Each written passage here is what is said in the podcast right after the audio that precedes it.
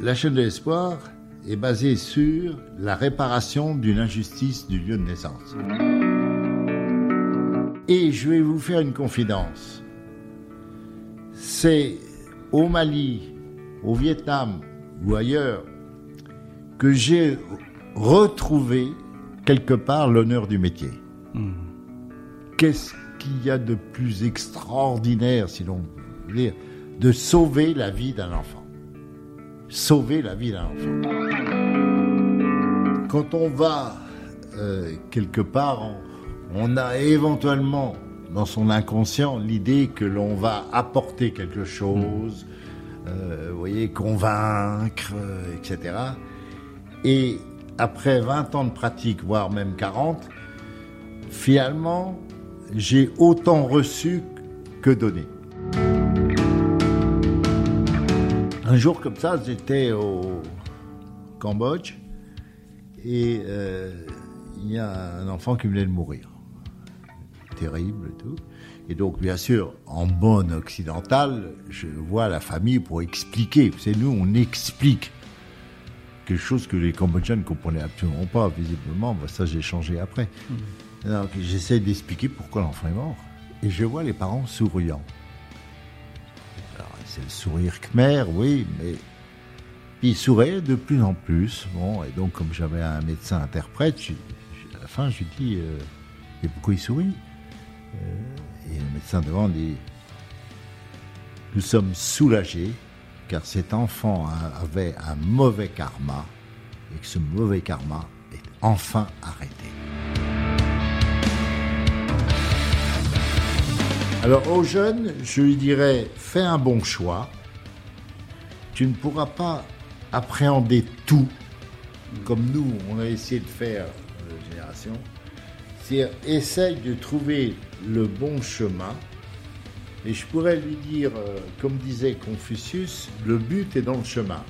Le but est dans le chemin. C'est-à-dire, n'aie pas peur de te mettre un but élevé, en recherche, en imagerie, en- mais ne sous-estime pas le chemin. Il sera long, mais il vaut la peine éventuellement. C'est ça qu'il faut. C'est garde de l'enthousiasme, euh, rêve ta vie. Rêve ta vie. C'est ce que me disait Carpentier quand même. Il faut rêver sa vie. Sinon, c'est triste. Et en médecine, on le peut. Vous savez, vous avez une phrase comme ça. Il dit, bon, c'est un jour, il y a un cas de décès chez un malade très grave et tout. Et il me dit, Deloche, il faut pas opérer le malade le jour de sa mort. Ah, C'était des, des phrases comme ça. Mais comment c'est possible Où il disait souvent, c'est pas parce qu'un malade est condamné qu'il faut le tuer.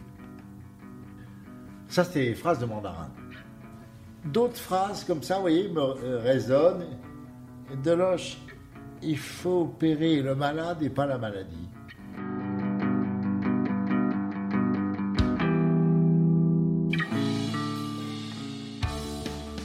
Bonjour, je suis Roland Schwedzoff, fondateur du cabinet Latitude Santé, cabinet de conseil et de formation spécialisé en management et en éthique dans le secteur de la santé. Je suis très heureux de vous proposer de partager les rencontres du podcast Parole de penseurs. Dans ce podcast, nous croiserons des médecins, des soignants, des travailleurs sociaux, des philosophes et des psychanalystes qui font la médecine et le soin d'aujourd'hui, qui les ont fait hier ou les feront demain. Bien que d'horizons très différents, tous partagent le même objectif, celui de prendre soin. Prendre soin des personnes vulnérabilisées par la maladie, le handicap, la précarité, le vieillir ou le mourir, mais aussi prendre soin de ceux qui soignent au quotidien. Parce que la médecine est un art au carrefour de plusieurs sciences, dit Georges Canguilhem, nous discuterons de clinique et de sciences, d'institutions et d'éthique, de psychologie et de philosophie, mais aussi d'histoire de vie, de rencontres, de réussites et d'échecs. Si vous souhaitez comprendre pourquoi ils ont choisi le soin, ce qui les porte aujourd'hui, ce qu'ils espèrent ou redoutent pour demain, abonnez-vous dès maintenant et partagez ce podcast autour de vous.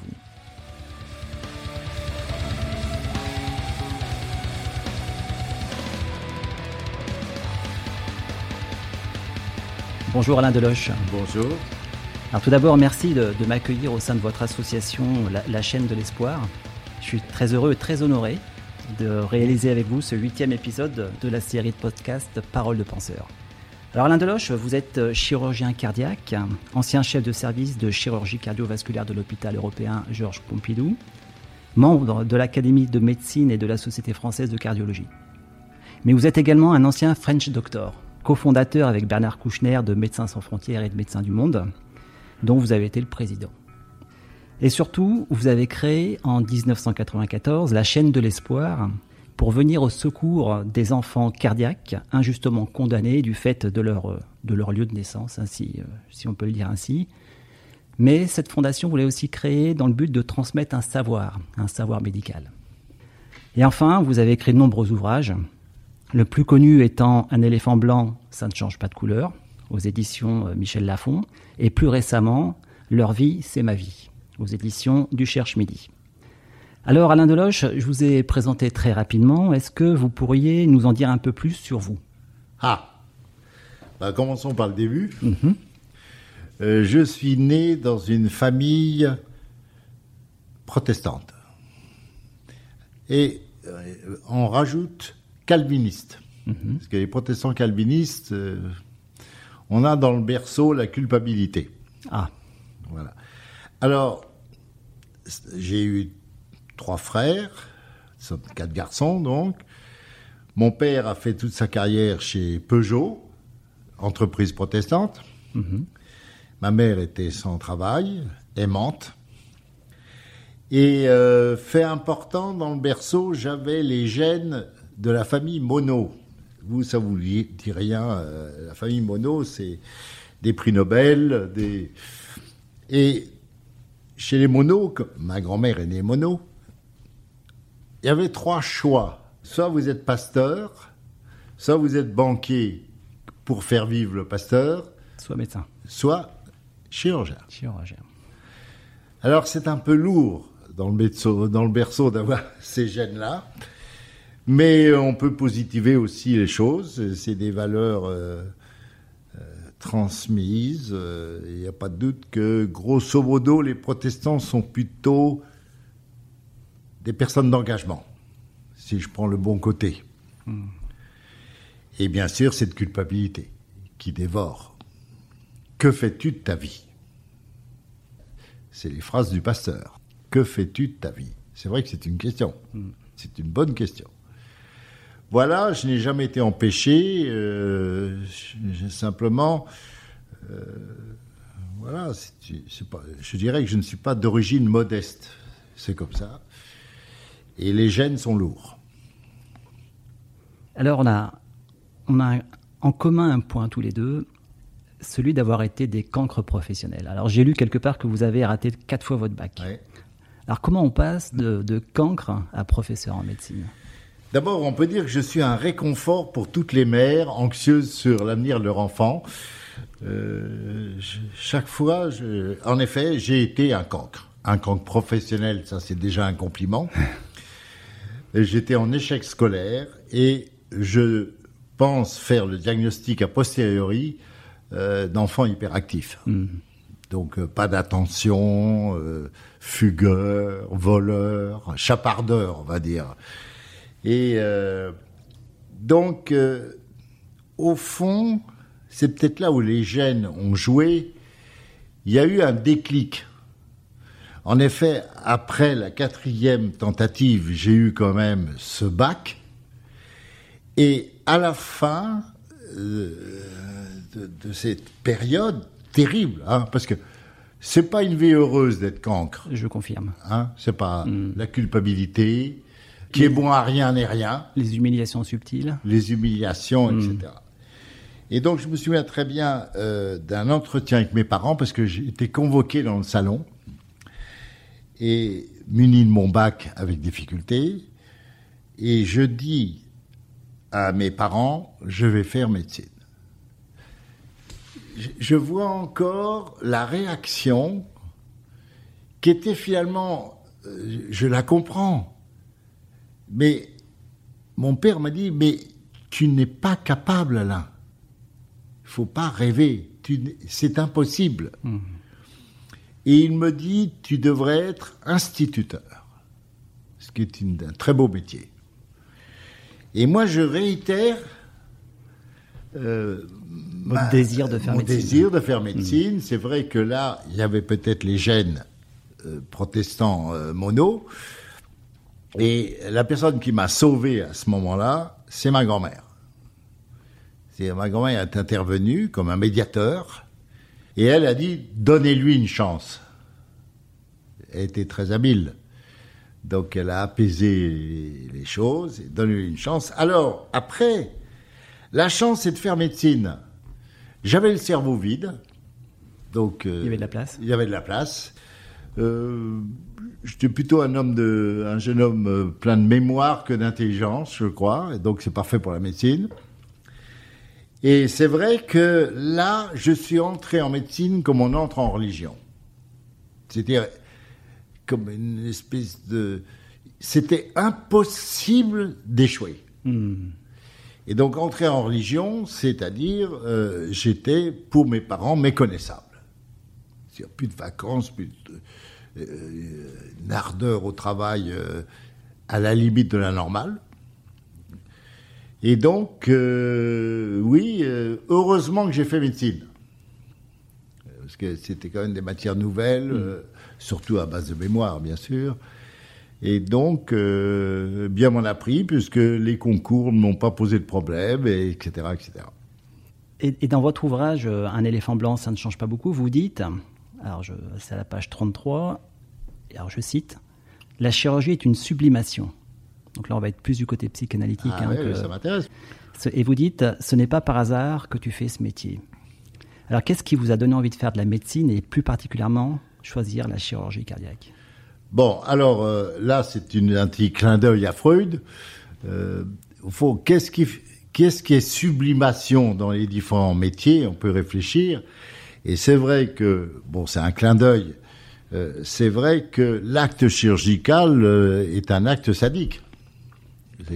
Alors on peut le sublimer si c'est un acte sadique qui peut sauver quelqu'un, c'est bon. Mais revenons à la chirurgie. C'est vrai que d'abord, je suis un homme d'action et euh, j'ai sûrement sublimé mon côté hyperactif dans un domaine qui mérite une hyperactivité que la chirurgie. Donc homme d'action, homme de décision. C'est vrai que la médecine peut-être doit recruter des personnes plus intelligentes, peut-être, mais euh, au fond, est-ce qu'on demande à un chirurgien d'être intelligent? Avant tout. On lui demande d'être bon chirurgien. Et pour être bon chirurgien, il faut être un homme d'action, un homme décidé, un homme responsable. Mais ce n'est pas un exercice intellectuel, l'acte chirurgical. Bien sûr, intervient, on raisonne. Mais euh, j'ai toujours été attiré par la, la chirurgie. Et d'ailleurs, euh, j'avais les préludes de mon métier. J'aimais disséquer les souris à l'âge de 16 ans. Côté sadique. Donc, euh, on y est. Alors, peut-être, bon, moi, je n'ai pas peur d'affirmer une sublimation possible. Au contraire, je trouve que l'âme humaine est un peu complexe. Mais euh, quand on prend une spécialité en médecine, d'abord, on se teste dans des services étant jeune stagiaire ou jeune externe des hôpitaux. Et c'est lors de mon passage dans un service de chirurgie que j'ai été conforté. Euh, C'était ça. N'oubliez pas quand même euh, l'ambiance euh, de ces années 60 euh, où le chirurgien, alors là, c'est, je ne sais pas quelle sorte de sublimation c'est. Nous étions à cette époque un peu les seigneurs. Euh, C'était quand on était premier du concours de l'internat, voire second, voire troisième, eh bien, on choisissait chirurgie. Un peu la race des seigneurs. C'est, si on compare à l'époque actuelle, on voit qu'il y a quand même beaucoup de choses qui se sont passées. Quand même. Le major ne choisirait pas chirurgie. Ah oui. Il choisirait radiologie. D'accord. Voilà, alors euh, on peut pas tout expliquer, on peut avoir des tentatives d'explication, et euh, c'est vrai que je crois à la sublimation. C'est-à-dire transformer une souffrance en quelque chose Voilà. de socialement acceptable. Exactement. Ouais. Exactement. Alors, euh, pour aller dans le complexe, un métier que j'aurais peut-être pu faire, c'est psychiatre. Mhm. Et vous savez que les chirurgiens s'entendent très bien avec les psychiatres. Ils sont très opposés en- dans les spécialités. C'est le corps et l'esprit.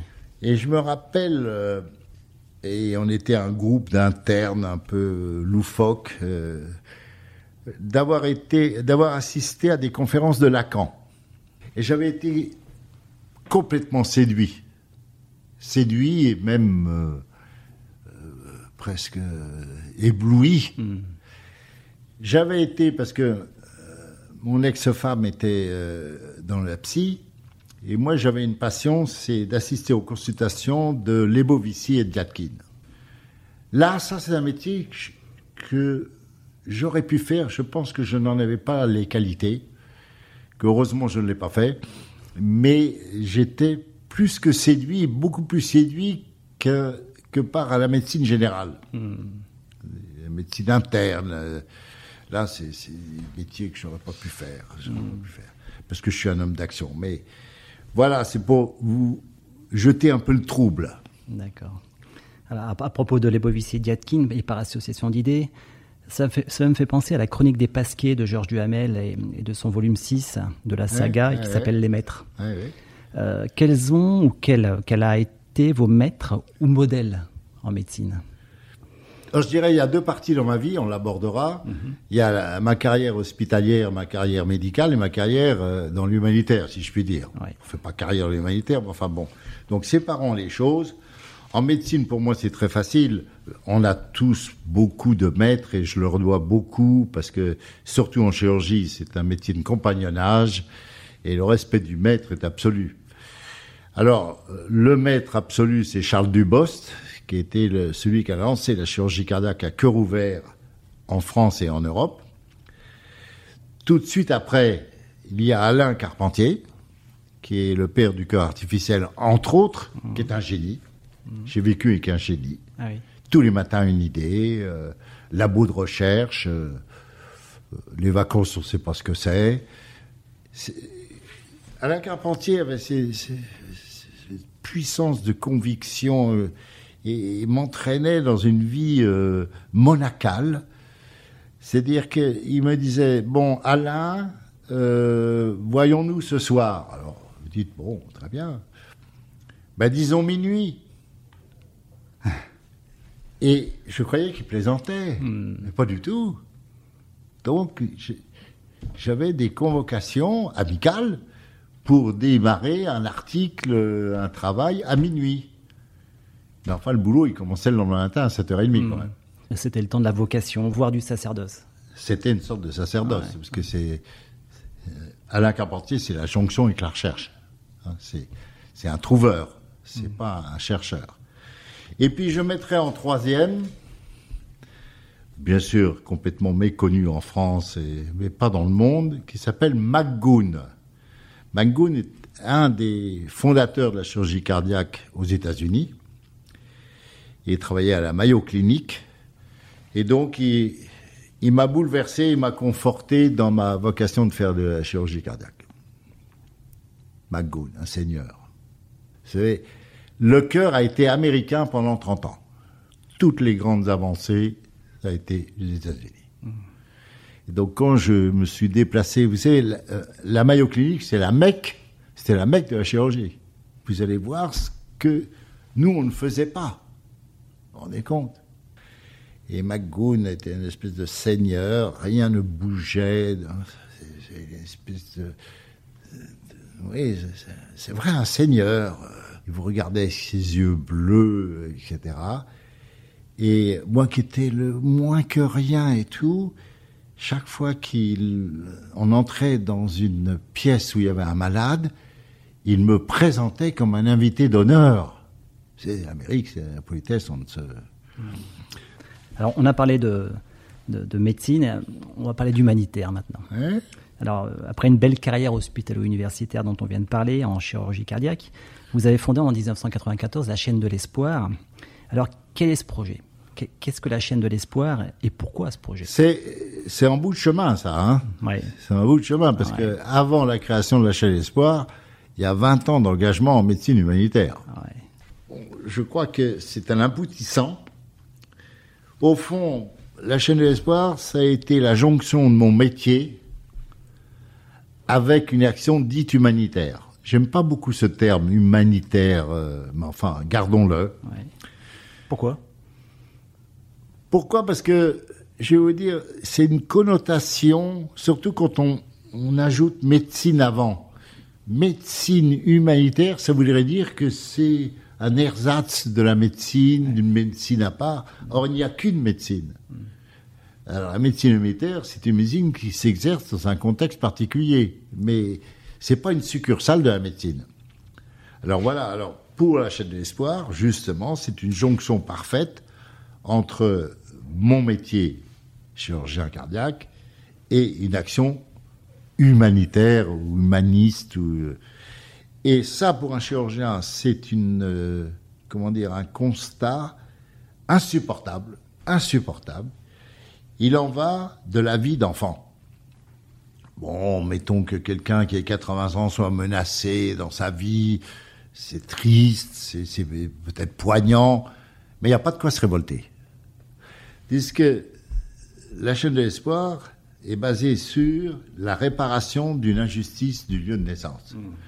Et quand, si je vous entraînais dans une consultation au Vietnam, au Cambodge ou au Mali, d'abord la masse des enfants, vous voyez tout de suite cette masse, et tous ces enfants portent une grave malformation cardiaque. Et la révolte vient que si c'était un, un soin complexe, comme une greffe de cœur, non, c'est des, des, opérations parfaitement codées qui pourraient sauver ces enfants, on le sait. Et donc, il en va une révolte. Hein, c'est, là, on est dans Camus. Hein. Vous êtes dans une situation absurde. Mm. Donc, qu'est-ce que vous faites? Vous êtes le docteur Rieux. Euh, qu'est-ce que vous faites? Soit on laisse faire, on dit le monde est absurde. Mm laisser mourir des enfants à 6000 km alors que un geste, je ne veux pas dire simple, ou pas, mais un geste codifié, quoi, pas, euh, pourrait le sauver. Alors, soit on laisse faire, soit on se révolte et on essaie d'agir. Et c'est ça la chaîne de l'espoir, c'est ça le côté poignant, et c'est pourquoi j'ai aucun mal à recruter des jeunes chirurgiens pour m'accompagner au jour d'aujourd'hui. Parce que c'est très simple. Et je vais vous faire une confidence. C'est au Mali, au Vietnam ou ailleurs que j'ai retrouvé quelque part l'honneur du métier. Hmm. Qu'est-ce qu'il y a de plus extraordinaire, si l'on veut dire, de sauver la vie d'un enfant? Sauver la vie d'un enfant. Alors, le père Sérac, on en parlera. Le père Sérac, c'est un maître à penser, jésuite, passant 30 ans en Inde et mm. tout, qui m'a accompagné beaucoup, euh, beaucoup orienté. Et lui, il a des phrases simples, et elle vient de Dostoïevski, sauver un enfant, c'est sauver le monde. Alors lui, c'est un thème philosophique. Euh, bien sûr, à la lettre, ça veut rien dire. Mais au, sens figuré, ça veut dire. quand un bateau est en perdition en pleine mer, vous envoyez des bateaux de guerre pour le tirer d'affaire. C'est-à-dire le monde se mobilise. Si le monde ne peut pas se mobiliser pour sauver la vie d'un enfant, le monde est mal parti. Donc, vous voyez, derrière une action concrète, simple, je peux philosopher. Mmh. Je peux philosopher. Mmh. Et si je fais appel encore au père Sérac, qui est quand même le grand penseur de l'Inde, il me disait toujours, tu es plus que ce que tu fais. Surtout lorsque tu opères un Malien ou un, petit Vietnamien. Alors, il veut dire quoi par là? C'est que vous avez l'acte technique, mais c'est en exécutant cet acte technique dans une contrée très pauvre ou autre, tu es plus que ce que tu fais parce que, au fond, l'acte technique devient un acte d'amour et qui est symboliquement très fort. Si j'opère à Georges Pompidou, un, enfant de 4-5 ans que je sauve, on dira bah, c'est normal. Hmm. Bah, c'est normal. D'abord, on, on, cotise à la sécurité sociale, c'est pour avoir des prestations. Au Mali, c'est pas la même chose. Et donc, ce qui est le plus frappant, et on pourra en discuter tout à l'heure, ce qui m'a le plus frappé, et ça va dans le sens du Père Sérac, quand on opère un enfant malien en France et qu'il retourne dans son pays, vous savez qu'on a ce va-et-vient euh, extraordinaire. Mmh. Quand on opère un malien, un vietnamien, un cambodgien en France et qu'il retourne dans son pays, la première démarche de la famille, c'est d'aller à la mosquée, à la pagode ou à l'église. Parce qu'il faut remercier quelqu'un. Il faut remercier quelqu'un. Et c'est là où le père Sérac a raison, c'est-à-dire c'est à ce moment-là cet acte que nous, on dit technique. Bon, c'est technique. L'opération s'est bien passée, quoi. Vous voyez, c'était bien techniquement. Euh, lui, il vous entraîne dans autre chose. Donc, si vous me permettez de philosopher toujours, non mhm. Au fond, le père Sérac, le message, son message, c'est il y a deux grandes civilisations. La civilisation de l'avoir et du faire. Bah, c'est l'hémisphère nord. Mhm. Hein, c'est l'avoir et le faire. Et une partie du monde, et peut-être la moitié du monde, parce que si on prend l'Inde, vous êtes déjà une bonne disons les grands penseurs de l'Inde, vous dites qu'il y a une civilisation de l'être et de l'amour. Eh ben, je ne pas, c'est la jonction des deux. C'est ça ce que m'a appris le père Sérac, c'est-à-dire que, et quand il me disait en faisant cela, hmm. tu sèmes dans l'univers, vous êtes convaincu. C'est à ce moment-là, moi, l'homme du faire, de l'avoir éventuellement, se trouve sublimé et m'apaise parce que la culpabilité du protestant reprend dessus. Jean Sauvin, mais il y en a dix à côté. Donc en voulant être juste, tu deviens injuste. Camus. Mhm. Et donc euh, c'est là où le père Sérac m'apaise et me dit, bah écoute, ton acte est symbolique. T'en sauves un, c'est bien. T'en sauves 100, c'est encore mieux. T'en sauves 1000, bah, c'est encore, encore mieux. Et tu allumes ta bougie en disant, rejoignez-nous pour une prise de conscience, car, j'en termine là, au fond, on a créé Médecins sans frontières, c'est assez égocentrique, et je crois qu'il faudrait remplacer le terme médecin sans frontières par malade sans frontières. C'est-à-dire qu'à ce moment, on est centré sur le malade et pas sur le médecin. Hmm. Et ça, vous voyez, euh, je suis convaincu de cela, enfin j'ai été convaincu, apaisé. C'est vrai qu'un acte symbolique peut paraître faible, en fait s'il est multiplié, il est fort. C'est ça, quoi. Hmm. Ça résume tout. Alors, vous avez beaucoup parlé de sauver, de sauver des malades, sauver des vies. Et euh, on observe parfois chez certains soignants un désir de vouloir sauver ou guérir tout le monde. Dans l'humanitaire, n'y a-t-il pas également le risque d'une volonté excessive de vouloir sauver tous les enfants de la Terre au risque d'une très grande désillusion? Vous entrez dans un débat. Hmm. Mais à la limite, le Père Sérac va vous répondre, finalement. Non, on ne peut pas guérir et sauver tous les enfants de la Terre. C'est une illusion euh, grave qui peut tomber, qui peut faire tomber dans des attitudes un peu euh, presque religieuse. Hmm.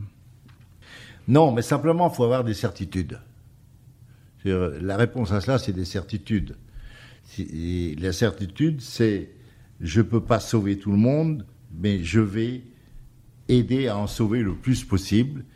Et on aboutit à quoi? À la formation. Car tout seul, si vous ne pouvez pas, par contre, euh, former pour l'avenir me paraît une réponse à la question posée. Vous êtes un passeur. Oui, un passeur. J'aime bien ce terme. Hmm. Ça me fait penser aux planches courbes d'Yves Bonnefoy. Vous connaissez Yves Bonnefoy qui a écrit un poème qui s'appelle le, Passeur. Oui, Le Passeur. Hmm. Bah, c'est dans le serment d'Hippocrate. Hmm. Et euh, oui, c'est évident que quelle satisfaction de voir une équipe qu'on a formée euh, à plusieurs, parce qu'on est toujours plusieurs, effectuer euh, par eux-mêmes les gestes, les... Mmh. Euh, c'est la transmission. Et en chirurgie, plus qu'ailleurs, parce que ce sont des gestes techniques comme euh, la musique. Quand vous voyez quand même votre élève jouer aussi bien que vous au piano, peut-être mieux, vous êtes ému. Vous avez l'impression du devoir accompli. Alors, est-ce que vous me permettez de vous interrompre? Je vous en prie. Voilà, parce que en préparant cet entretien, j'aimerais développer un autre thème qui m'est cher. Et un thème que- qui me perturbe encore. Je vous mets en situation. J'étais à Brazzaville il y a 22 ans, en consultation. Donc j'avais des tas d'enfants. euh, Vous savez, ces consultations comme au Moyen Âge qui se tiennent en plein air, euh, avec une foule. euh, J'étais plutôt orienté vers la cardiologie, mais les infirmes moteurs arrivaient pour que je les bénisse. Bon. Et à la fin de la consultation, médecin euh, congolaise qui s'appelle Berthe, euh, je, je me surprends à lui, demander, mais euh, ces, ces gens-là, comment ils m'appellent? Parce qu'ils ne connaissent pas mon nom. euh, euh, bah, elle réfléchit et dit, bah, c'est simple, ils vous appellent le bon docteur Blanc.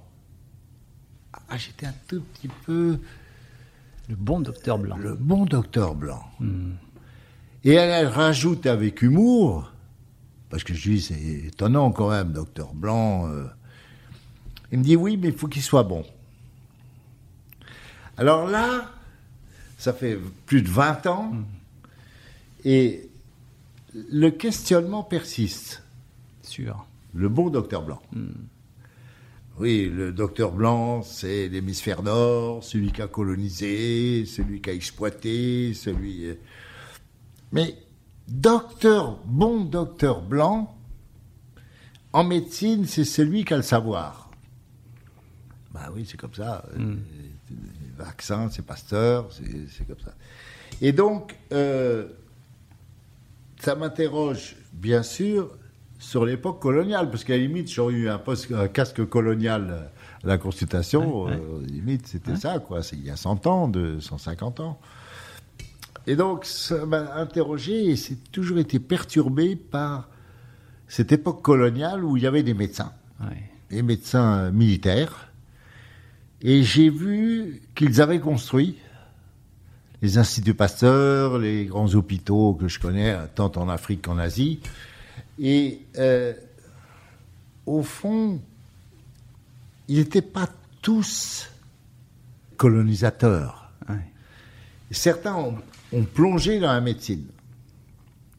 Donc, ce débat est toujours d'actualité car euh, le bon docteur Blanc est finalement, c'est nous qui nous culpabilisons sur la terminologie.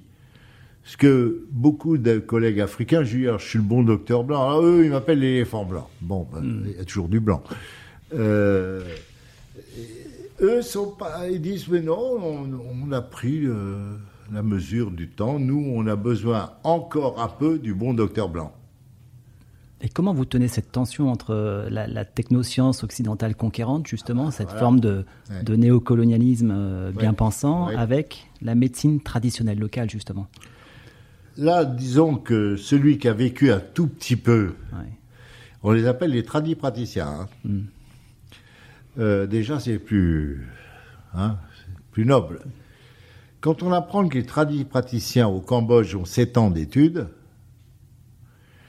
qu'en Afrique c'est 4 ans, et que, au fond, on accepte leur rôle, et nous, on a essayé, tant que faire se peut, de faire des ponts avec eux. Vous savez, par exemple, quand ils euh, constatent un bec de lièvre, alors ils essayent par euh, Ouais, ouais. des incantations, yo, mais ils savent très bien eux-mêmes qu'ils ils n'y pourront rien. Alors, soit ils diabolisent en disant vous avez fauté l'enfant, donc voilà le résultat, mais ils savent accompagner de plus en plus, euh, en cas d'enfant qui a une bec de lièvre, euh, vers la thérapeutique. Par contre, ce que j'ai relevé surtout au Vietnam, surtout au Cambodge, ils font un rôle que nous, on ne tient pas, euh, qui dépasse la médecine.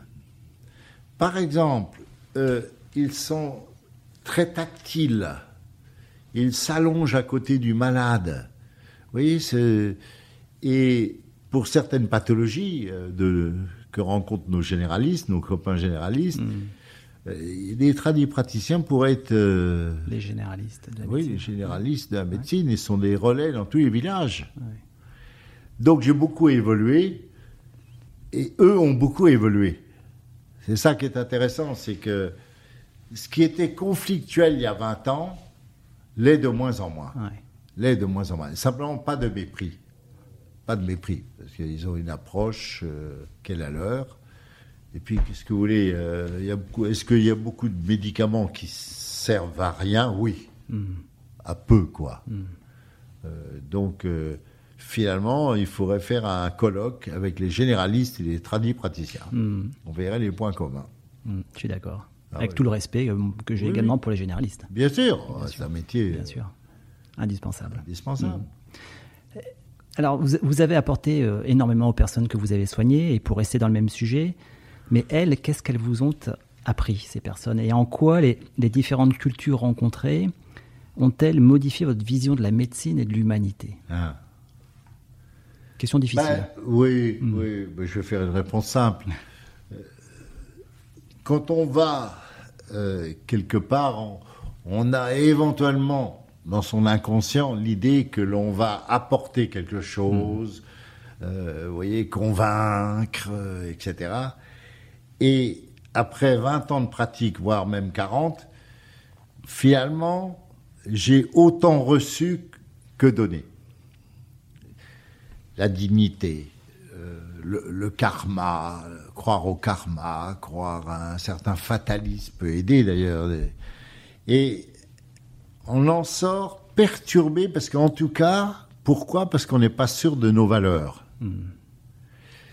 Par moments, je me, je lorsque j'ai dans certains endroits du monde, je suis passé un certain temps, on, on a tendance à épouser les, coutumes ou les euh, des pays où vous êtes.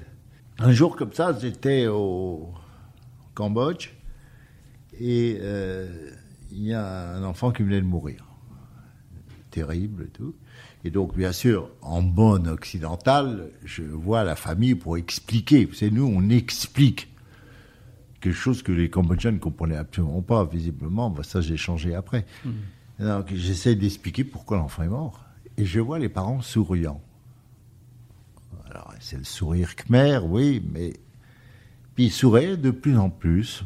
Et donc, comme j'avais un médecin interprète, à la fin, je lui dis euh, Mais pourquoi il sourit? Euh, Et le médecin devant dit Nous sommes soulagés car cet enfant avait un mauvais karma et que ce mauvais karma est enfin arrêté. Donc ça mettait en cause toute ma technicité. me- moi qui avais tout fait pour le sauver, l'enfant, si j'avais su qu'il avait un mauvais karma, est-ce que je l'aurais opéré? Par contre, ces croyances de réincarnation Ouais. donnent un apaisement dans, dans- dans le drame que nous n'avons pas. Dans le tragique. ouais. que nous n'avons pas. Donc, à force, on, si on- il faut se laisser pénétrer par la culture. Et en tout cas, euh, par moments, j'étais ébranlé. Alors, on peut être ébranlé dans le pire. Bon, euh, c'est l'argent. Un jour comme ça, j'étais euh, au Vietnam, alors, et je vois les parents. Et on apprend que nous, bien sûr, il faut voir la famille. Mais dans d'autres contrées, euh, on la voit moyennement. Donc, je, je décris euh, le cas de l'enfant qui n'était pas mort, et qui était grave, très grave. Mais j'explique, il va faire, on va faire ceci. Et à ce moment, je vois le père de l'enfant reculer un peu, ouvrir son portefeuille, tirer 300 dollars. Il arrive vers moi et me met dans ma poche les 300 dollars en disant Avec cela, ça ira mieux. Là, vous êtes ébranlé. C'est-à-dire, pour lui, l'unique cause des difficultés, c'était le manque d'argent. Ça, ça frappe. Donc voilà, j'ai été confronté à plusieurs cultures. On reste quand même. Ce sont des interrogations. Vous avez parlé de mauvais karma. Oui.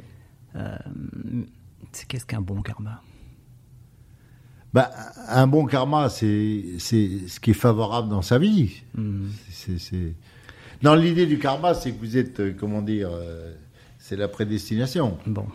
Alors finalement, est-ce que le karma, ce serait euh, le bon karma, ce serait l'acte médical qui euh, consisterait à changer le destin en destinée? Oui. Hmm. Oui, oui, moi je suis d'accord. Ça qui, peut quel- l'être, ça. et ce qui, quelque part, me ferait dire que on serait conditionné par notre milieu social, Ouais, par notre origine, ouais. mais pas forcément déterminé. Bah voilà, tout est là. Hmm. Tout est là. Pour, euh, pour bien appréhender le karma, il faut aller vers le bouddhisme. Bah oui. Parce que sinon. Bah oui. euh, donc, euh, où vous êtes bouddhiste, dans ce cas-là, c'est le karma. Mais nous, on a une résistance au bon, au bon karma. quoi. Alors, vous, vous allez mettre là les gènes. Parce que finalement. Ou social. ou le social. Les deux. Mais on contrôle de plus en plus les gènes, on apprend de plus en plus par les gènes. Euh, C'est l'épigénétique. voilà, voilà. Mais on vient changer l'expression du gène et non pas le gène. C'est vrai. C'est vrai. En philosophie, on appelle ça la structure et l'événement. La structure est génétique. L'événement, c'est ce qui va changer l'expression du gène. Avec un régime alimentaire. c'est- les euh, deux. Ouais, c'est ça, exactement. Et c'est ce qui, quelque part, permet d'ouvrir le champ des possibles et, ouais. et garder de l'espoir. Ouais. Et c'est la liberté. Alors, vous avez soigné euh, et sauvé des milliers d'enfants, hein, plus, de, plus de 20 000, hein, dont euh, certains, et vous en avez parlé, euh, étaient diabolisés du fait de leur pathologie ou de leur handicap. Pas en France. Non, pas en France. Hein, les becs de lièvre ou les siamois, oui. notamment. Et la question de la punition divine est présente, est beaucoup présente dans certains pays. Euh, en France, enfin en Occident en tout cas, avec l'épidémie de coronavirus, on a pu observer justement la tension entre le soigner du sanitaire, hein, le prendre soin, et le sauver des vies, hein, les soignants sauver des vies, hein, qui, euh, qui se rapprochent, le sauver du côté euh, du salut, du côté sotériologique comme on dit. Ouais. Même si quelque part le monde médical a tenté de rompre le lien entre le- la santé et le salut. Mais euh, les miracles, entre guillemets, proviennent aujourd'hui euh, plus de la médecine que de l'Église. Alors est-ce que vous pensez que la médecine occidentale soit une forme euh, sécularisée, c'est-à-dire laïque, de la religion? Je pense que oui, du fait de la baisse de l'influence de l'Église. Mhm. C'est pour ça, parce que il y a encore euh, même pas 40 ans, ma réponse n'aurait pas été, celle-là. Mais c'est les progrès de la médecine qui ont rendu le miracle scientifique et pas religieux. C'est-à-dire que faire une greffe cardiaque, ça interroge complètement, là. Complètement. Puis avec la noblesse du cœur. Oui, tout. Donc à ce moment-là, il n'y a pas de miracle. Il n'y a pas de miracle. Il y a des faits scientifiques qui créent une situation extraordinaire, mais ce n'est pas un miracle. Donc, euh, pourquoi aller à Lourdes? Pourquoi aller à Lourdes? Or, Lourdes est encore... Enfin, oui, il y a une foule à Lourdes. Et ça, interroge toujours quand même. C'est-à-dire que beaucoup de familles euh, me disent nous allons prier pour lui. Très très souvent encore malade qui est difficile, qui est en réanimation, qui est vous vous parlez des défaillances respiratoires, rénales ou autres, et la réponse est de dire on va prier pour lui. Donc vous voyez bien que encore aujourd'hui, le, sacré, la religion n'est pas très loin de la médecine. Oui, sauf que le but des sociétés religieuses, c'est-à-dire régulières, hein, c'était l'éternité, puisqu'on priait pour Oui, euh, oui, oui. une éternité, alors que le but des sociétés sécularisées, c'est-à-dire Oui. laïques, le but c'est la longévité, c'est plus l'éternité. Oui, mais On veut vivre le plus longtemps possible Oui. aujourd'hui. Le Covid l'a montré. le Covid l'a montré. Hmm. Non, mais disons que quand on dit je vais prier pour lui, c'est un geste d'amour. Face à la maladie grave, euh, et lorsque le pronostic est malheureusement sombre, qu'est-ce que pour vous soigner? Bon, là, c'est une question facile, ça. Ah. J'ai connu une époque où la fin de vie, on n'en parlait pas. On n'en parlait pas. Ah oui. Fin de vie, Ah euh, oui. sais, dans les grands services hospitaliers. Ouais. Alors on passait devant un lit, euh, quelqu'un que, comme ça. Bon, lui, c'est une fin de vie. euh. Vous savez, fin de vie non médicalisée, non accompagnée. Et je dirais non décidée. Là, c'est un des progrès qui, qui mérite encore euh, sûrement, des- mais enfin quand même un des progrès majeurs que de médicaliser la fin de vie. C'est-à-dire, il y a un côté euh, psy, accompagné, etc. Puis, bien sûr, euh, accompagnement médicamenteux, etc. Et dire à un moment euh, la vérité à un enfant, à un malade, s'il peut l'entendre. Et ça, c'est toujours été la subtilité. Et les soins palliatifs, les médecins des soins palliatifs sont, à mon avis, euh, extraordinaires. Je l'ai vécu même dans ma famille. C'est-à-dire, on n'impose pas un protocole. On s'adapte à celui qui est dans une position qui, jusqu'où il peut accepter euh, les choses. Et ça, j'étais très frappé. Je dirais que pour moi, je le souhaiterais. En tout cas, je pense que c'est un progrès euh, indéniable, parce que finalement, euh, si on réfléchit bien, la mort, ce n'est que la fin de la vie. C'est pas le terme mort. C'est- très, très heurtant. La fin de la vie, bon, bah, la vie a une fin. Puis, voilà. Alors, euh, évidemment, là, tout de suite, vous allez me répondre, oui, mais il y a des cas quand même euh, tragiques, euh, jeunes. euh. je dis là, oui, on est à la limite du supportable, oui. Mais la fin de vie accompagnée, c'était un progrès absolument phénoménal, phénoménal. Enfin, j'ai l'air d'un vieillard quand je vous dis ça. C'est mais c'est- la fin de vie avant, c'était horrible, euh, dans la déshydratation, dans au fond euh, fin de vie quoi. C'est étonnant parce que beaucoup de partisans de l'euthanasie disent que l'on meurt mal en France aujourd'hui. Oh non, pas du tout. Oui. Non, pas du tout.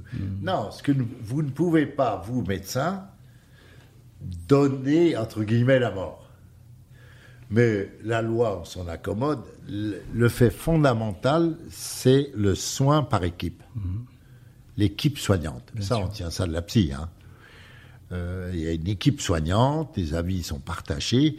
Et je peux vous dire qu'en réanimation, par exemple, c'est toujours poignant en réanimation, il y a des réunions des soignants, de l'équipe soignante, avant d'aller voir la famille, avoir un plein accord. C'est quand même, ça c'est une chose, euh, enfin, je trouve que c'est un progrès considérable. Oui, qui, est, qui est la base de la réflexion éthique Oui, que de partager la décision. Alors maintenant, vous me dites, j'ai 80 ans ou j'ai euh, un peu plus, et puis je suis cafardeux et ma famille m'a quitté et je veux mourir, ça c'est différent.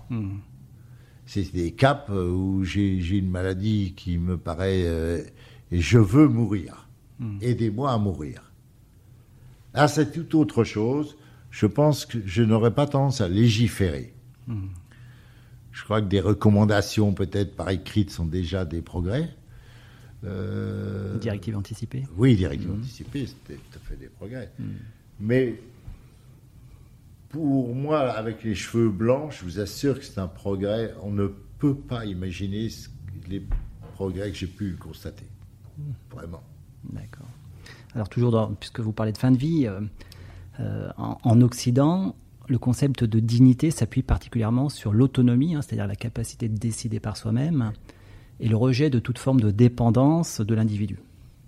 Et, et vous qui avez côtoyé la misère d'une part et, et différents modes d'organisation sociétale d'autre part, euh, quelle est votre vision du concept de dignité justement? Ah.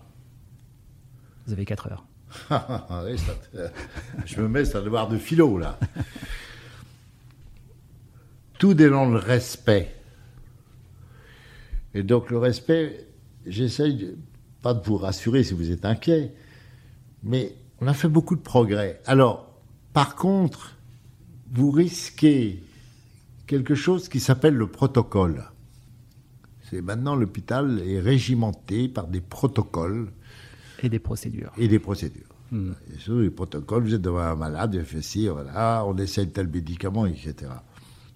Par exemple, se pose toujours le problème de la morphine. Sauf en cas de douleur. euh, etc.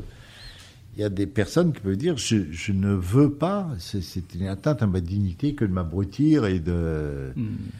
Donc, j'irais respect, respect des volontés, respect de l'aide que vous avez en face de vous et adapter le protocole. Il ne faut pas qu'on s'adapte, nous, au protocole. Et ça, il y a encore quelques progrès à faire. Mais ailleurs, c'est quoi la dignité? Ailleurs qu'en Occident? Ben, c'est tout autre. C'est tout autre. C'est-à-dire que je vais vous dire que la principale chose que j'ai constatée, c'est qu'il ne faut pas croire que le chagrin est occidental. On peut avoir sept enfants, pleurer beaucoup si le septième ou le cinquième meurt et être tout à fait euh, ému. Alors, ce qui est révoltant, que ce soit en Afrique ou en Asie, c'est quand un gosse meurt faute de soins, faute de soins adaptés. Révoltant pour vous? Et pour eux, et pour eux. D'accord. parce que maintenant, le changement, c'est euh, la connaissance est diffusée partout dans le monde. Donc, les gens savent que.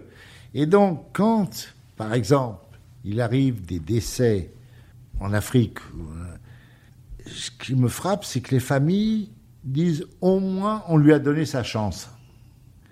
Donc là, on retrouve des principes fondamentaux. En France, euh, imaginez un gosse qui arrive, il dit bah non, on ne le perd pas. Mais pourquoi? Parce que il n'y a pas d'argent, ou il n'y a pas de ceci, il n'y a pas de cela.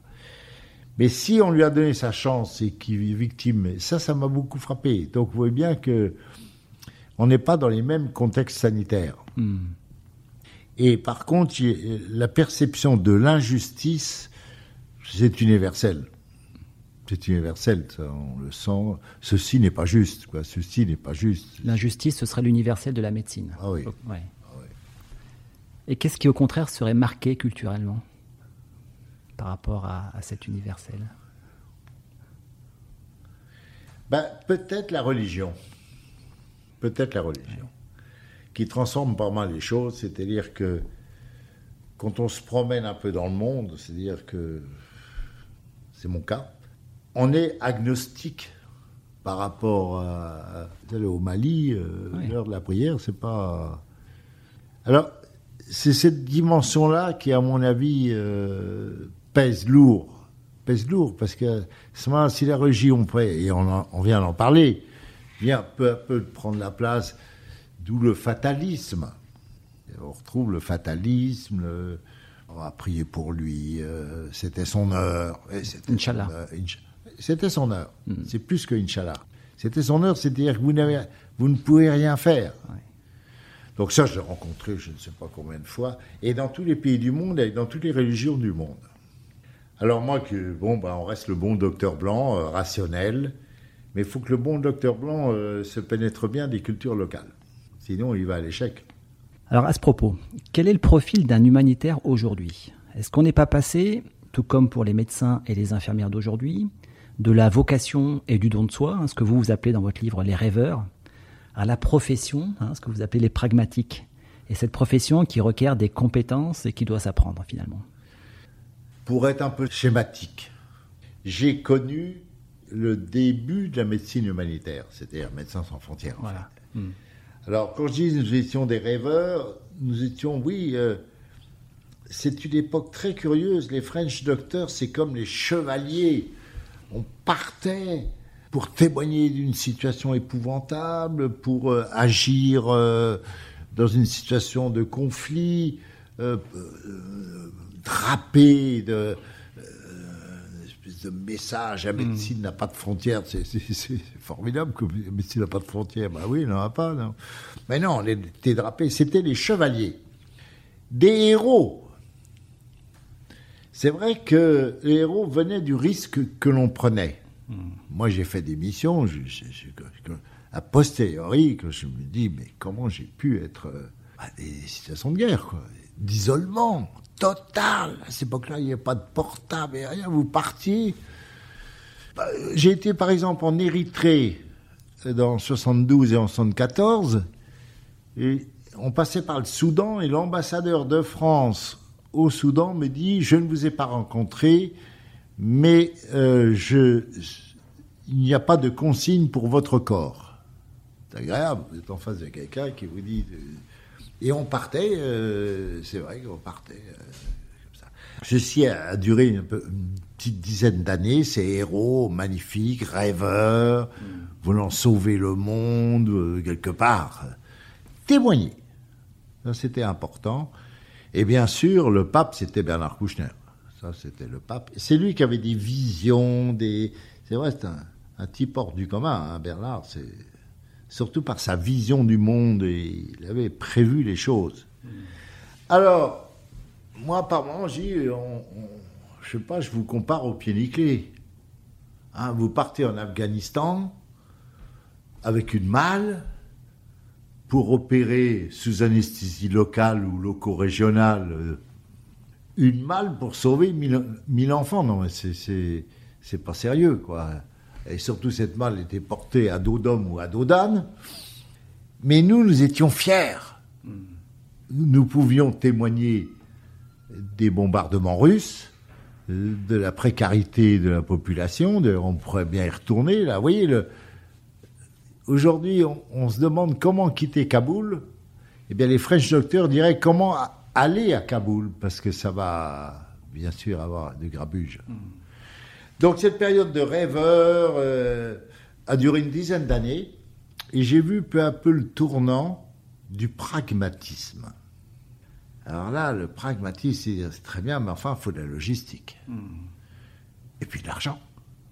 Donc il faut passer par des équipes de marketing, vendre et se faire connaître, etc., etc mais surtout la logistique. Et donc, les pragmatiques l'ont emporté. Il y a eu un divorce entre Médecins sans frontières et Médecins du Monde. Hein. Euh, Médecins du Monde est, né d'un divorce. Moi, j'ai fait partie du divorce. Donc, on a recréé Médecins du Monde à 14, alors qu'on était à Médecins sans frontières depuis une dizaine d'années. Et nous portions encore, au début de Médecins du Monde, la notion de rêveur, bénévolat je ne sais pas si vous, êtes volontaire, mais, mais, mais, bien sûr qu'on est volontaire.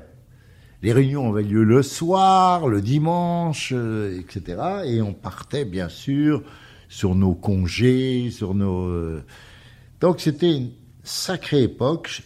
Alors les French Doctors sont chevaleresques, vous voyez, sont magnifiques. Mais par moments, on peut leur demander, mais alors, quel résultat?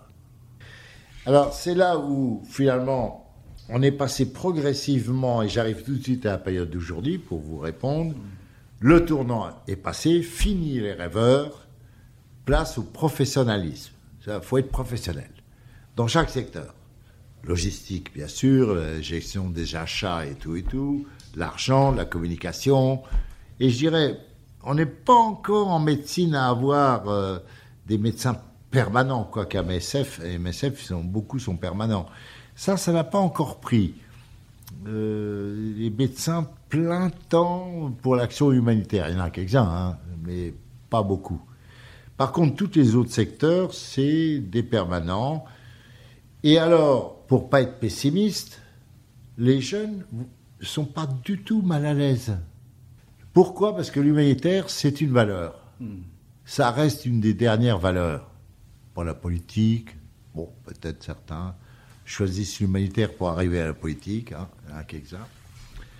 Euh, sinon, voilà, et donc la, réponse des vieux ne peut pas être la réponse des jeunes. Donc quand je leur dis, vous savez, nous étions tous volontaires, la plupart vous regardent en disant, c'est une drôle d'époque quand même.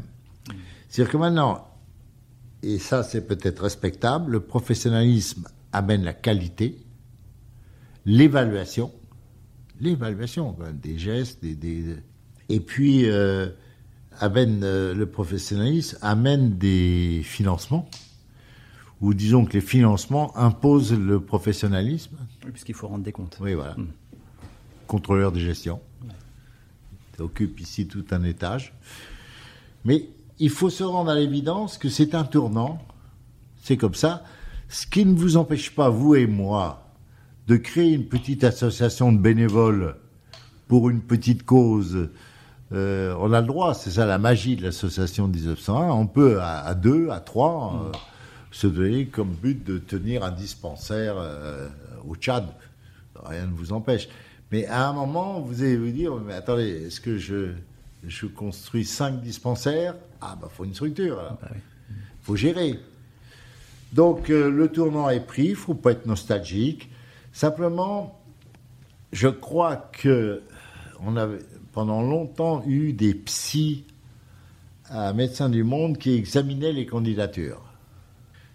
On a perdu cela, comme c'était maintenant on a des fiches de poste et des, hmm. des CV. Mais il y a un moment, moi j'en vois encore quelques échecs, l'attitude christique, vous voyez, il y a hmm. encore des gens qui passent même la barrière ah, c'est vrai, ceux qui, qui veulent sauver le monde. Sauver le monde, tout sauver tous les enfants. Mais ça peut être plus subtil, c'est-à-dire. Ou se guérir soi-même. Oui, ben voilà, j'allais le mm. dire. là, évidemment, si on emmène euh, ces problèmes dans sa valise, euh, les problèmes à l'ouverture de la valise, euh, et par exemple, moi j'ai vécu pas mal de suicides sur place, qui était à un moment, une période, la principale cause de mortalité des équipes à MSF. Alors tout ça fait que c'est mieux contrôlé, les gens sont plus clairs, ils, sont, ils intègrent euh, cette parenthèse humanitaire éventuellement dans leur carrière. Il y a maintenant des masters de médecine humanitaire ou d'action humanitaire. Alors il y a une chose que je voudrais vous dire et avec une certaine euh, solennité, c'est le risque. Alors nous, quand nous partions, nous étions responsables de nous-mêmes. Maintenant, est-ce que j'envoie une jeune infirmière au jour d'aujourd'hui à Kaboul? Qui est responsable? Parce que il faut se rendre à l'évidence que nous sommes devenus dans un certain nombre de pays des cibles. Avant, on se protégeait dans un conflit, euh, oui, on se protégeait, mais on n'était pas une cible. Et là, nous sommes euh, l'homme de l'Occident, parce que afficher son drapeau en Afghanistan ou dans d'autres contrées, c'est pas forcément bon.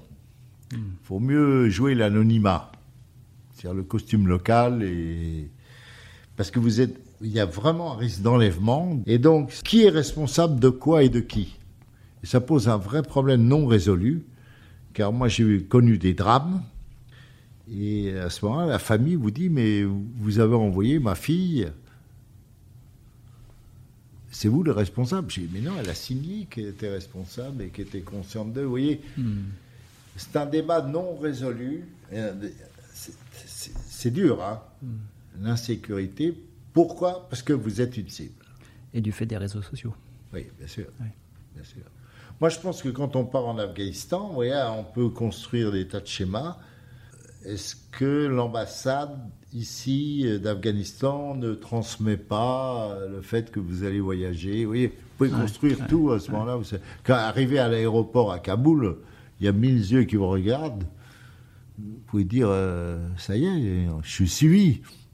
Donc, c'est une chose qu'il faut résoudre. C'est en plus là du professionnel.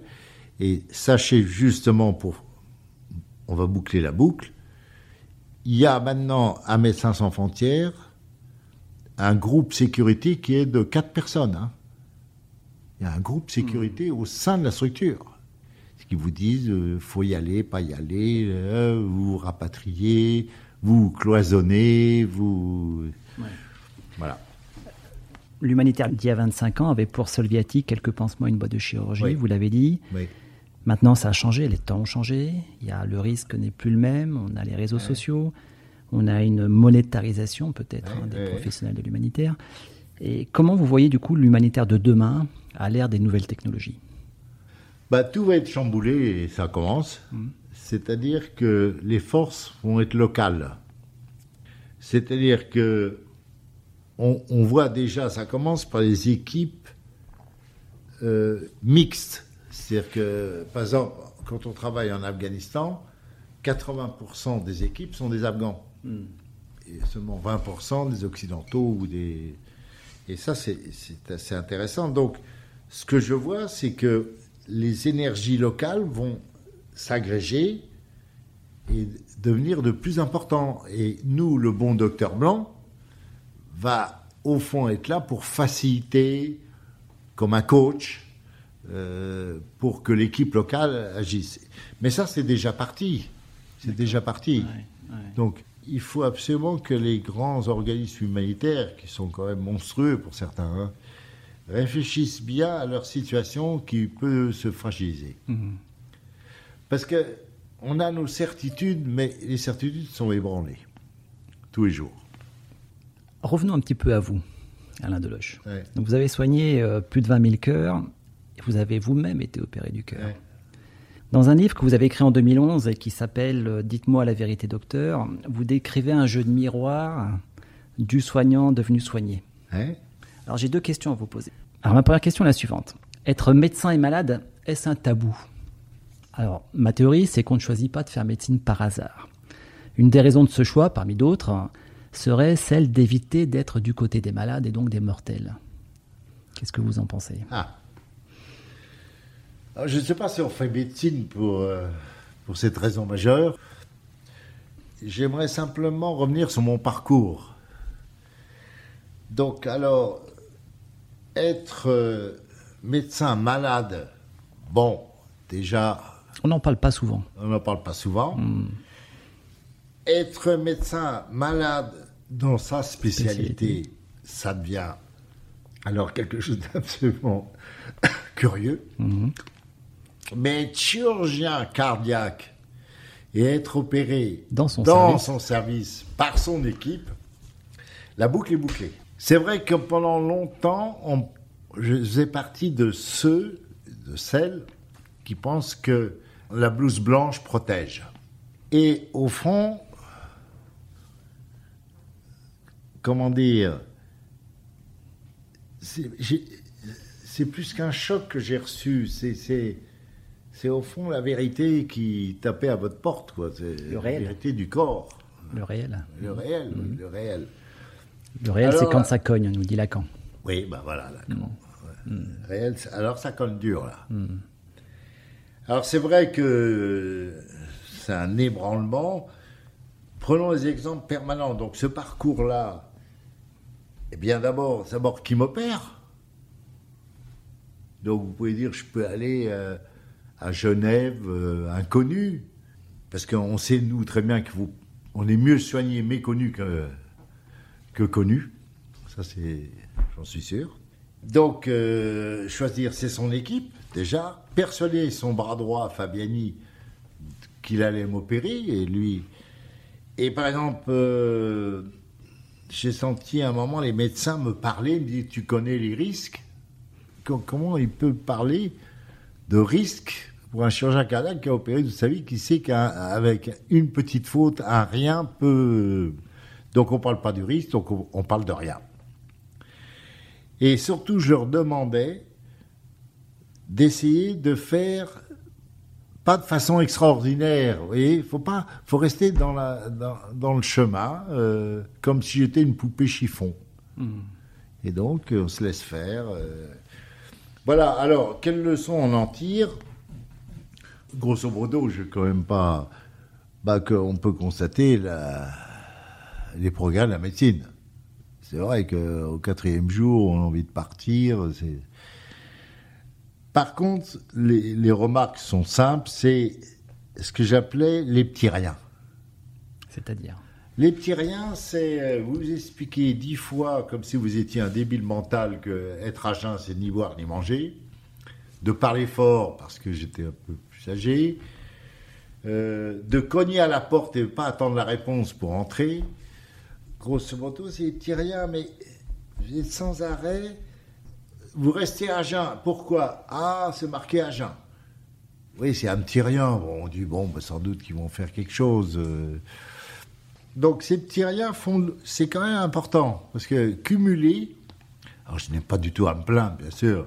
Mais je vois pourquoi on pourrait se plaindre. C'est pas du fondamental.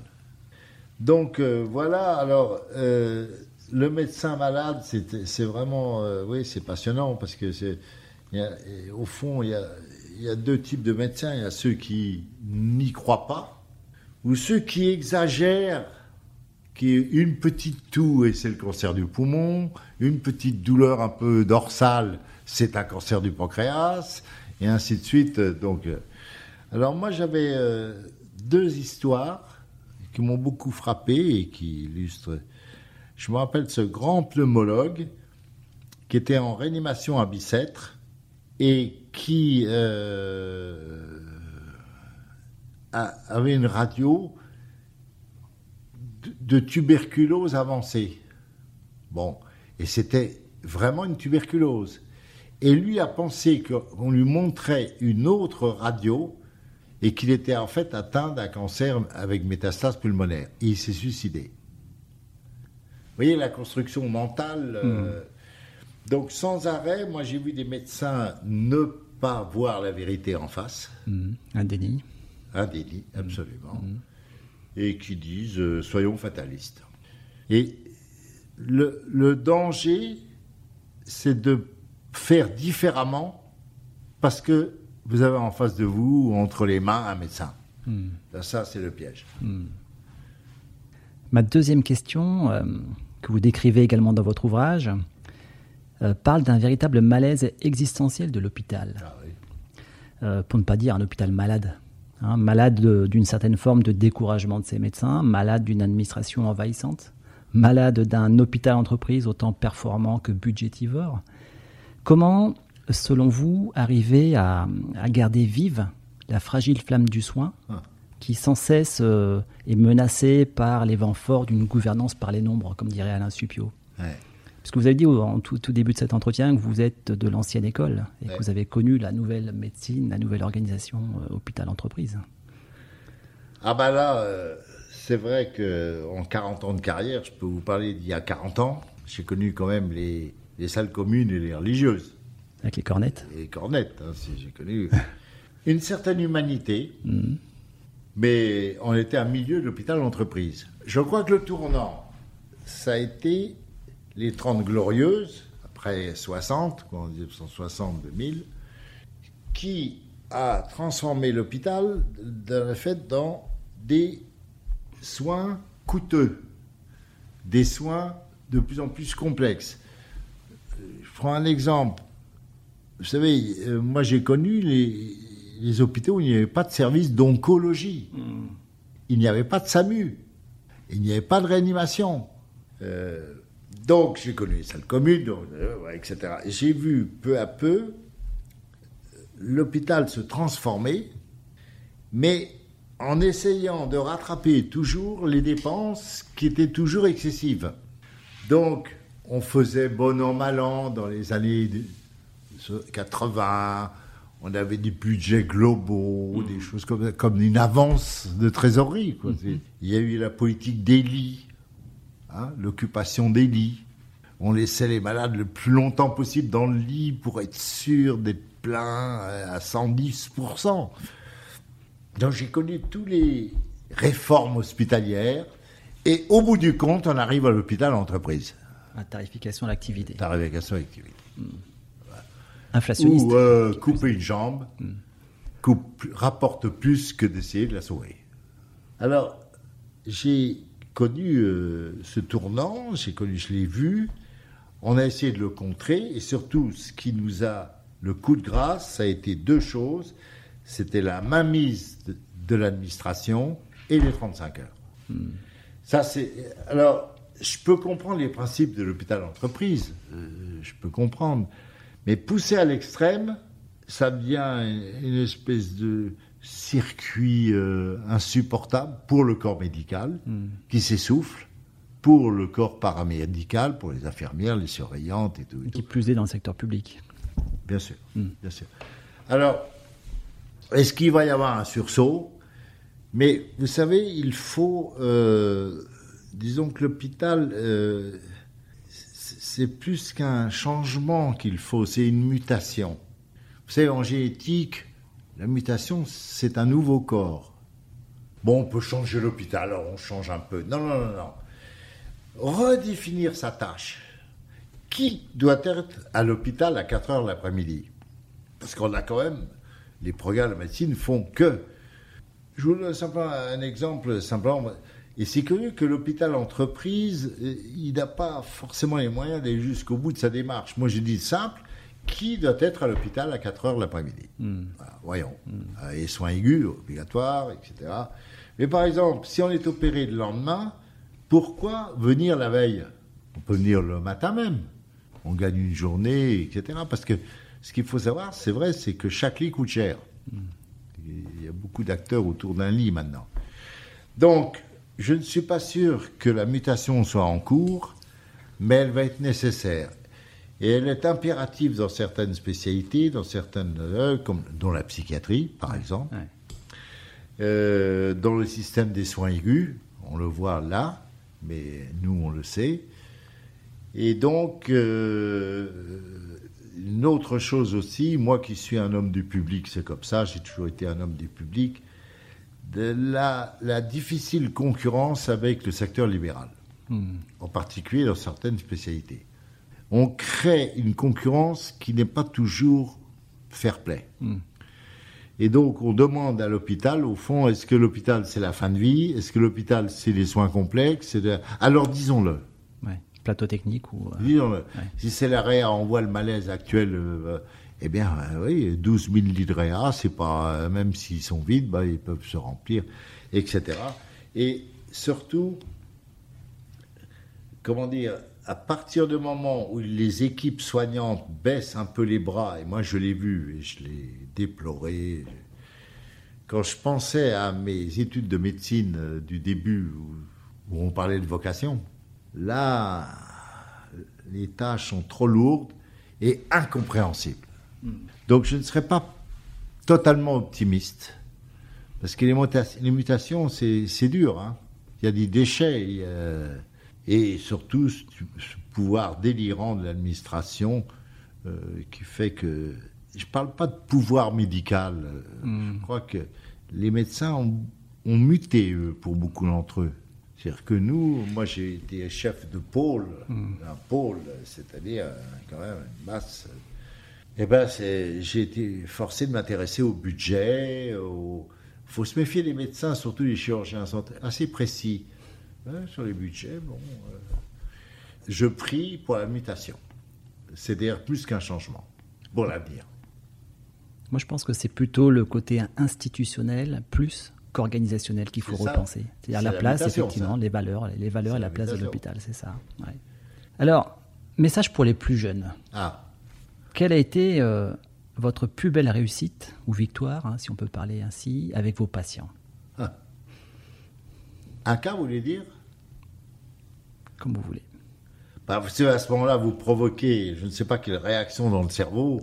euh, Vous voyez une foule arriver et dire Tant mieux. Oui, oui. Vous savez, les chirurgiens se rappellent plus de ses échecs que de ses succès. Mais enfin, des succès, on en a eu.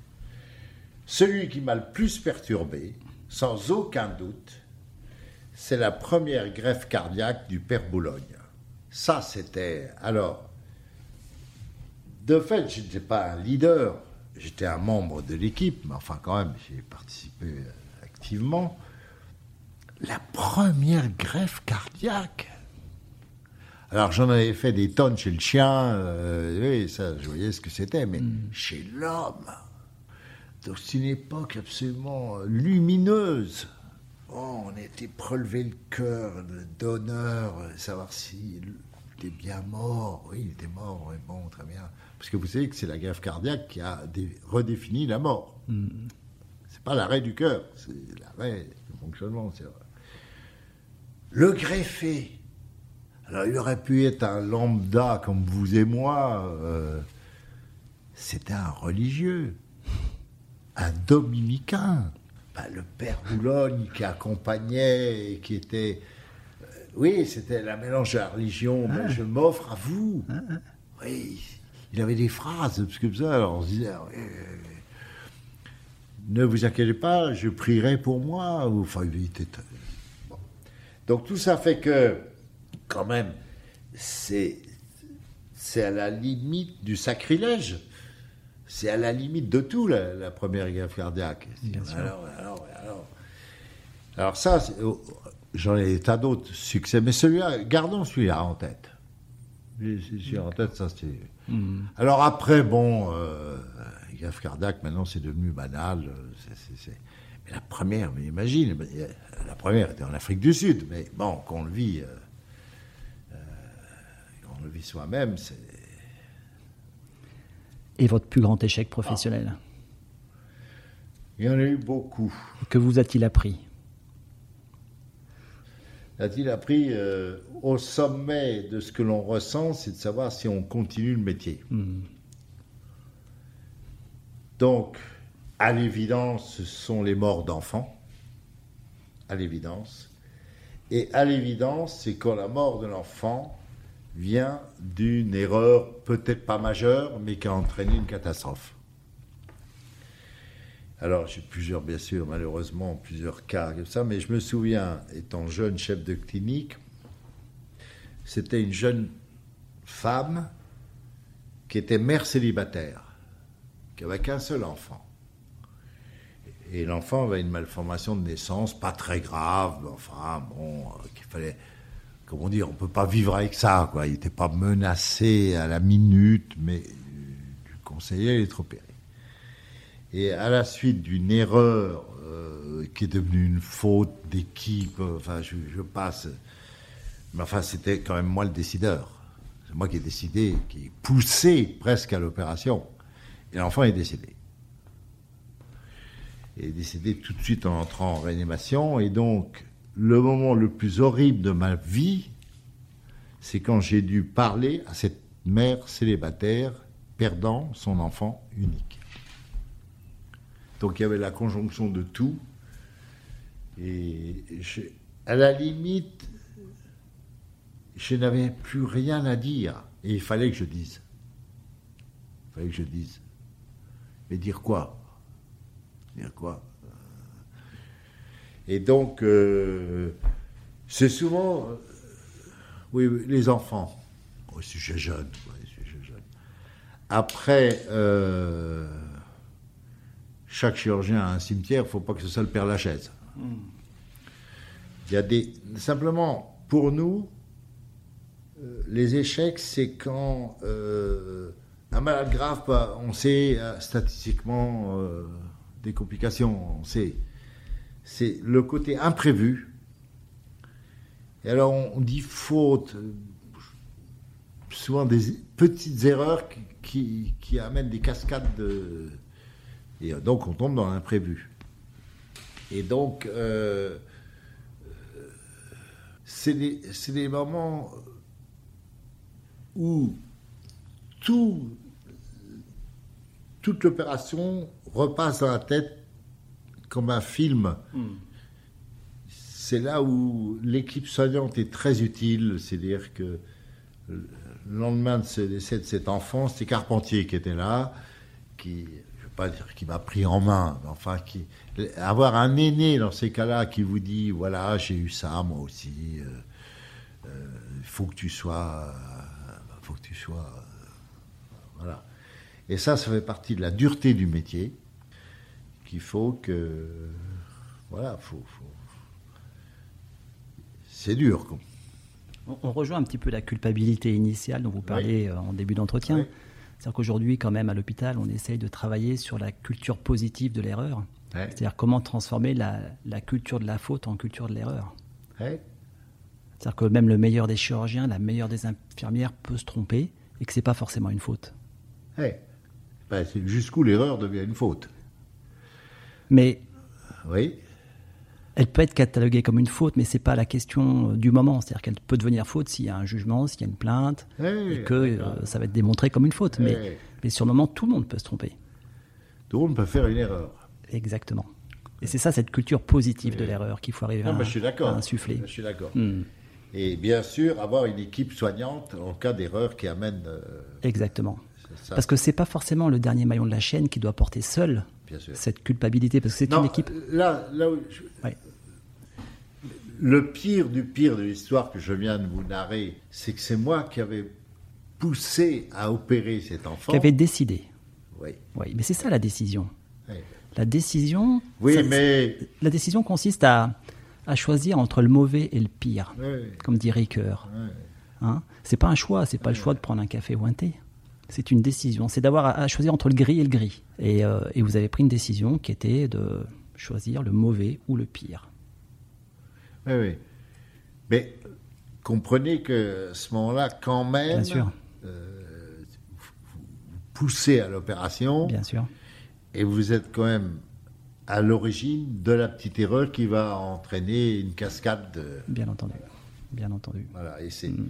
et c'est ça qu'il faut essayer de maintenant. Je dois dire que oui, les choses sont plus partagées, euh, mais Ouais, enfin, ouais. on reste un métier de. où La responsabilité est grande quand même. Et garder, euh, puisque vous parlez de Camus, le, le- le fait que la vie peut aussi être tragique, qu'il y a du tragique dans la vie. Oui, surtout pour les en chirurgie cardiaque. C'est ça.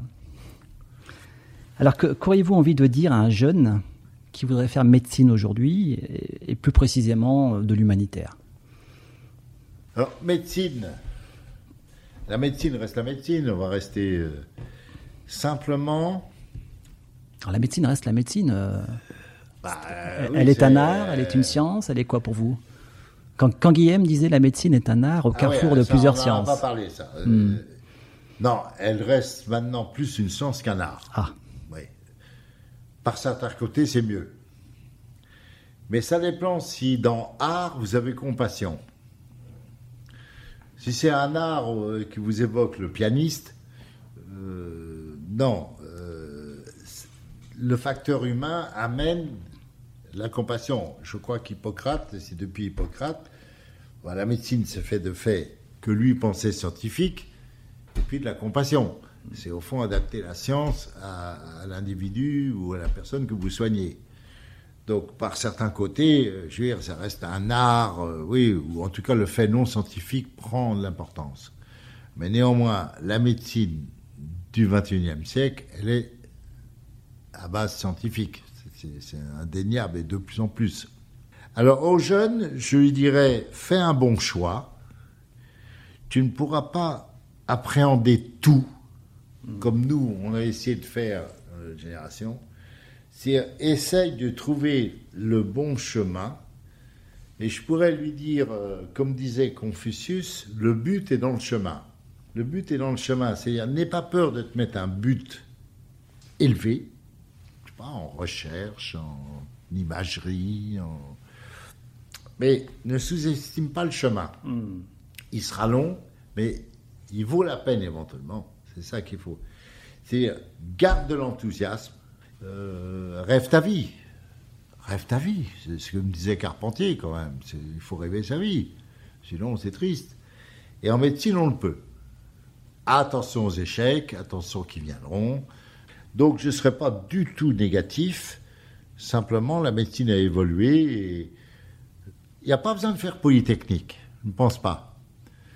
Euh, mais euh, néanmoins, il y a les bases scientifiques, car maintenant, euh, si on n'est pas féru en statistique, euh, on, on va perdre, euh, on va perdre beaucoup, quoi, parce que quand même, la médecine est basée sur les évidences, sur les protocoles qui sont basés sur des évidences, c'est-à-dire des évaluations. Donc, on ne peut pas échapper à ça. Et, et si vous aviez la possibilité de rencontrer le jeune interne que vous avez été, qu'est-ce que vous auriez envie de lui dire? Bah, la réponse qu'as-tu fait de ta vie J'ai essayé de faire le maximum. Par moment, c'était. euh, tu n'as pas pu tout contrôler.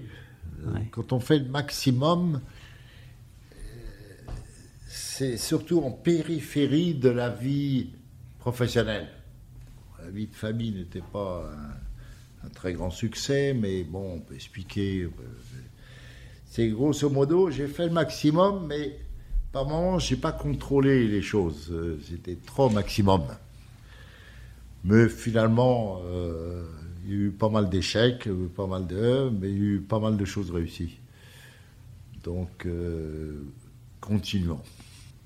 Non, c'est toujours pareil, mais c'est vrai que j'ai eu de la chance.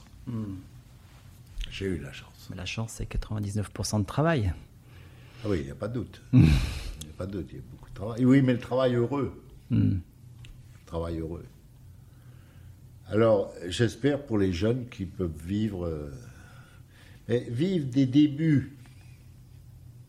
Ça, c'est vraiment des choses que je n'aurais jamais cru connaître, des débuts d'une création de Médecins sans frontières à 14. Hmm. Quand même, euh, prix Nobel, euh, 20 ans après, quand même. Hmm. L'amour des commencements, comme disait Pontalis. Voilà, l'amour des commencements. Je cherchais le mot. Ça, c'est unique.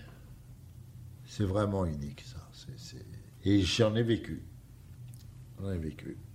Et j'ai connu des. Ça, c'est aussi en médecine, ce qui est formidable. On en a parlé des maîtres, mais c'est plus que des maîtres qui, qui vous montrent le chemin. C'est le chemin de Damas de Saint Paul. Et quand je pense à tous ces types qui sont des- quand même, j'étais ébloui, moi, qui étaient finalement, euh, même avec tous les défauts de la terre, les mandarins, c'était épouvantable, mais ils avaient quelque chose qui, qui l'enthousiasme. Vous savez, vous avez une phrase comme ça, du boss, un jour, il y avait un cas de décès chez un malade très grave et tout. Et il me dit, Deloche, faut pas opérer le malade le jour de sa mort. Ah, C'était des, des phrases comme ça.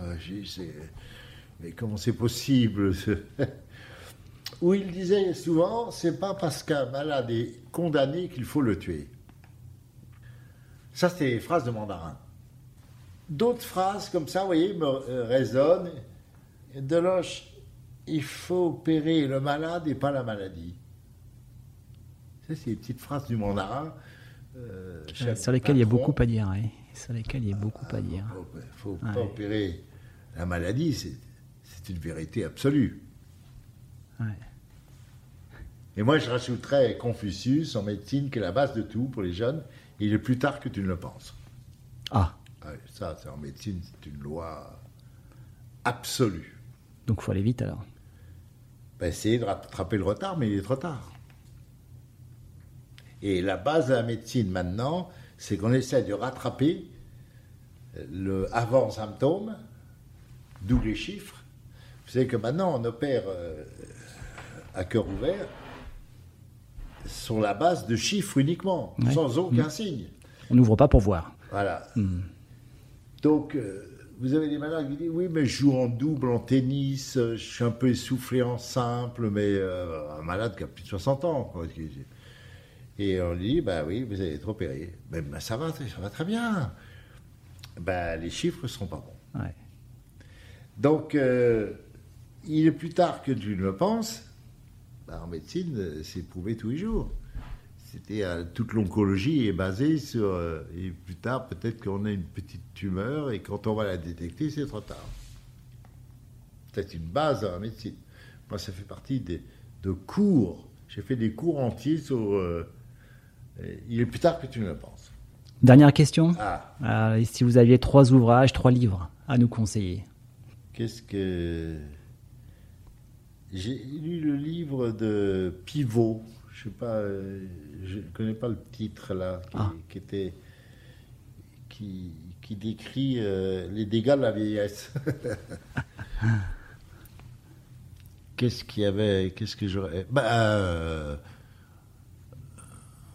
la peste. La peste. Mais j'ai relu quelques chapitres. Bah oui, Docteur Rieux et Tarou. Non, alors là, Hmm. on est. Hmm, il, est, il est fantastique. Oh bah, quand on repose quelques chapitres. Et en même temps, Camus disait, euh, la seule, que- euh, Docteur Rieux disait dans La Peste, euh, être un saint, S-I-N-T, sans Dieu, c'est la question qui m'intéresse. Oui, bah, bah, ça nous intéresse. Voilà, on a parlé que de ça finalement. Oui, oui. Et puis le troisième livre, bah, choisissez celui qui vous plaira. Ah. bon, pour rester dans l'épidémie, moi j'ai bien aimé euh, de Philippe Ross, euh, Némésis. Vous l'avez pas lu Lisez-le, il est bien. Comment vous dites Némésis, de Philippe Ross. R-O-T-H. Non, voilà. euh, je trouve que c'est un bon entretien qui va un peu au fond des choses. Mais comme toujours, à la fin de l'entretien, on a envie de dire on recommence. Et au fond, euh, où est la vérité? Moi, je dirais que l'humanitaire n'est utile que si on est bon médecin. Et on est bon médecin que si on a de l'expérience. C'est-à-dire, je crois que ça, c'est une chose, une vérité Mhm. pour les jeunes. Qui, qui- Parce que beaucoup viennent sans avoir l'expérience, même le savoir. Et ça, je trouve ça malhonnête, presque. C'est-à-dire qu'il faut un certain degré de savoir et de- Ouais. pour affronter euh, l'humanitaire ouais, Et d'humilité. et d'humilité. Hmm. Alors après, pour la médecine, on a vu bien la mutation, les 30 glorieuses, mais vous, vous êtes trop jeune, bah, vous n'avez pas vécu ça. Les 30 glorieuses, c'était quand même euh, une, une prouesse médicale par an, voire plusieurs. Hmm. Voire plusieurs. C'était quand même euh, des choses phénoménales. Phénoménales. Bon. Bon, ben voilà. Eh ben merci, hein, Alain Deloche. Euh, Un grand merci pour, euh, pour votre hospitalité narrative, comme dirait Ricoeur. Ah ouais, Hein très bien. et puis pour euh, cette belle conversation et, et peut-être pour ce barrissement irrité, hein, celui de l'éléphant blanc, qui, euh, qui en fait est un barrissement qui est du côté de la vie. Peut-être un mot d'explication sur l'éléphant blanc? Ah oui, Parce que peut-être que vous ne l'avez pas, l'explication. je vous écoute. Bon, il faut se tra- transposer en 2001. Ouais. En 2001, nous ouvrions euh, notre hôpital du cœur au Cambodge. Et bien sûr, le roi Sihanouk est venu inaugurer l'hôpital. Et dans la foulée, avec euh, voyez, une cérémonie fastueuse avec des éléphants, euh, des éléphants toujours, me décore de l'ordre de l'éléphant blanc. Ah, Vous savez, le roi Sihanouk était très bavard, très. Donc, sur le moment, je dis tiens, pourquoi pas Euh, Donc, euh, gros, décoration magnifique. euh, et vous êtes de l'ordre de l'éléphant blanc. Et alors, au déjeuner, Sa Majesté, moi je dis, parce que c'est très difficile de parler à un roi. Euh, faut- Majesté, est-ce que vous pourriez me- m'alimenter mon savoir sur l'éléphant blanc? Est. Il y en a pour une demi-heure, que je suis à résumer. Donc, c'est un animal sacré dans le bouddhisme. Hmm. Donc, c'est euh, grosso modo la reine Maya, dans un rêve, a été fécondée par un éléphant blanc et a donné la naissance de Bouddha. Donc, euh, c'est l'animal sacré par excellence. Et donc, c'est, c'est en fait un, un albinos. hein. Et donc, du- pendant des siècles et des siècles, chaque éléphant blanc était repéré, déifié, mis dans les différents euh, palais, le roi et tout. Mais c'est surtout le symbole de l'animal qui écarte le mal, qui écarte les mauvais esprits. qui- hein. C'est pourquoi j'avais trouvé ça pas mal pour un médecin, finalement. Et donc il m'a bien dit, vous êtes comme un éléphant blanc. Vous ne pouvez pas dire, je suis un éléphant blanc. Vous êtes comme un éléphant blanc. C'est très bien, c'est parfait.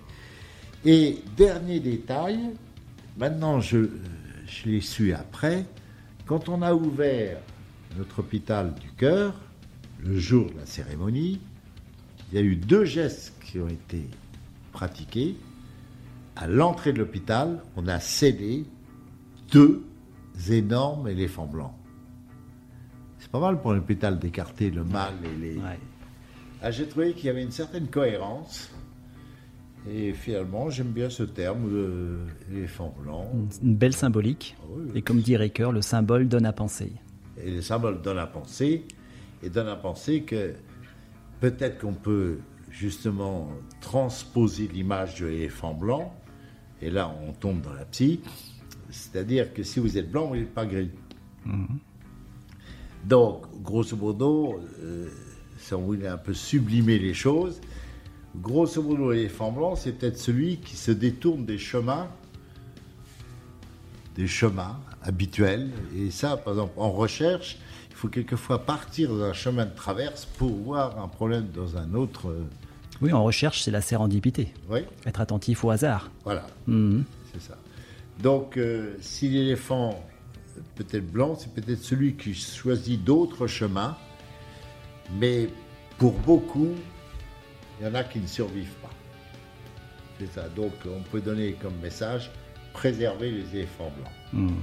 Très bien, bah, merci beaucoup. Voilà. Un grand merci à vous.